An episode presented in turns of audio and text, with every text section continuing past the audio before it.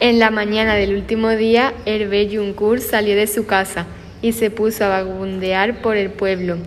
Encontraba hombres que se inclinaban a su paso y mujeres que, bajando la mirada, le sonreían. Entendió que había llegado a la morada de Arakei cuando vio una enorme jaula que custodiaba un número increíble de pájaros de todo tipo. Un espectáculo. Arakei le había contado que los había hecho traer de todas partes del mundo había algunos más costosos que toda la seda que la Villedieu podía producir en un año. Hervé Juncourt se detuvo a mirar aquella magnífica locura.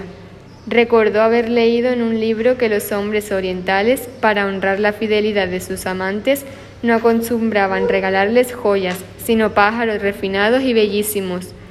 La morada de Arakei parecía anegada en un lago de silencio.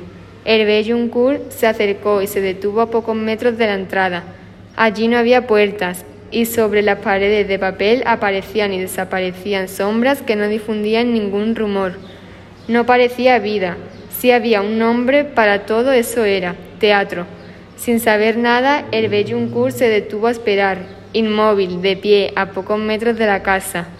Por todo el tiempo que concedió al destino, solo sombras y silencio fueron lo que aquel singular escenario dejó filtrar. Así, al final, el Juncourt se dio media vuelta y volvió a caminar, veloz, hacia su casa. Con la cabeza inclinada, miraba sus pasos, ya que eso le ayudaba a no pensar.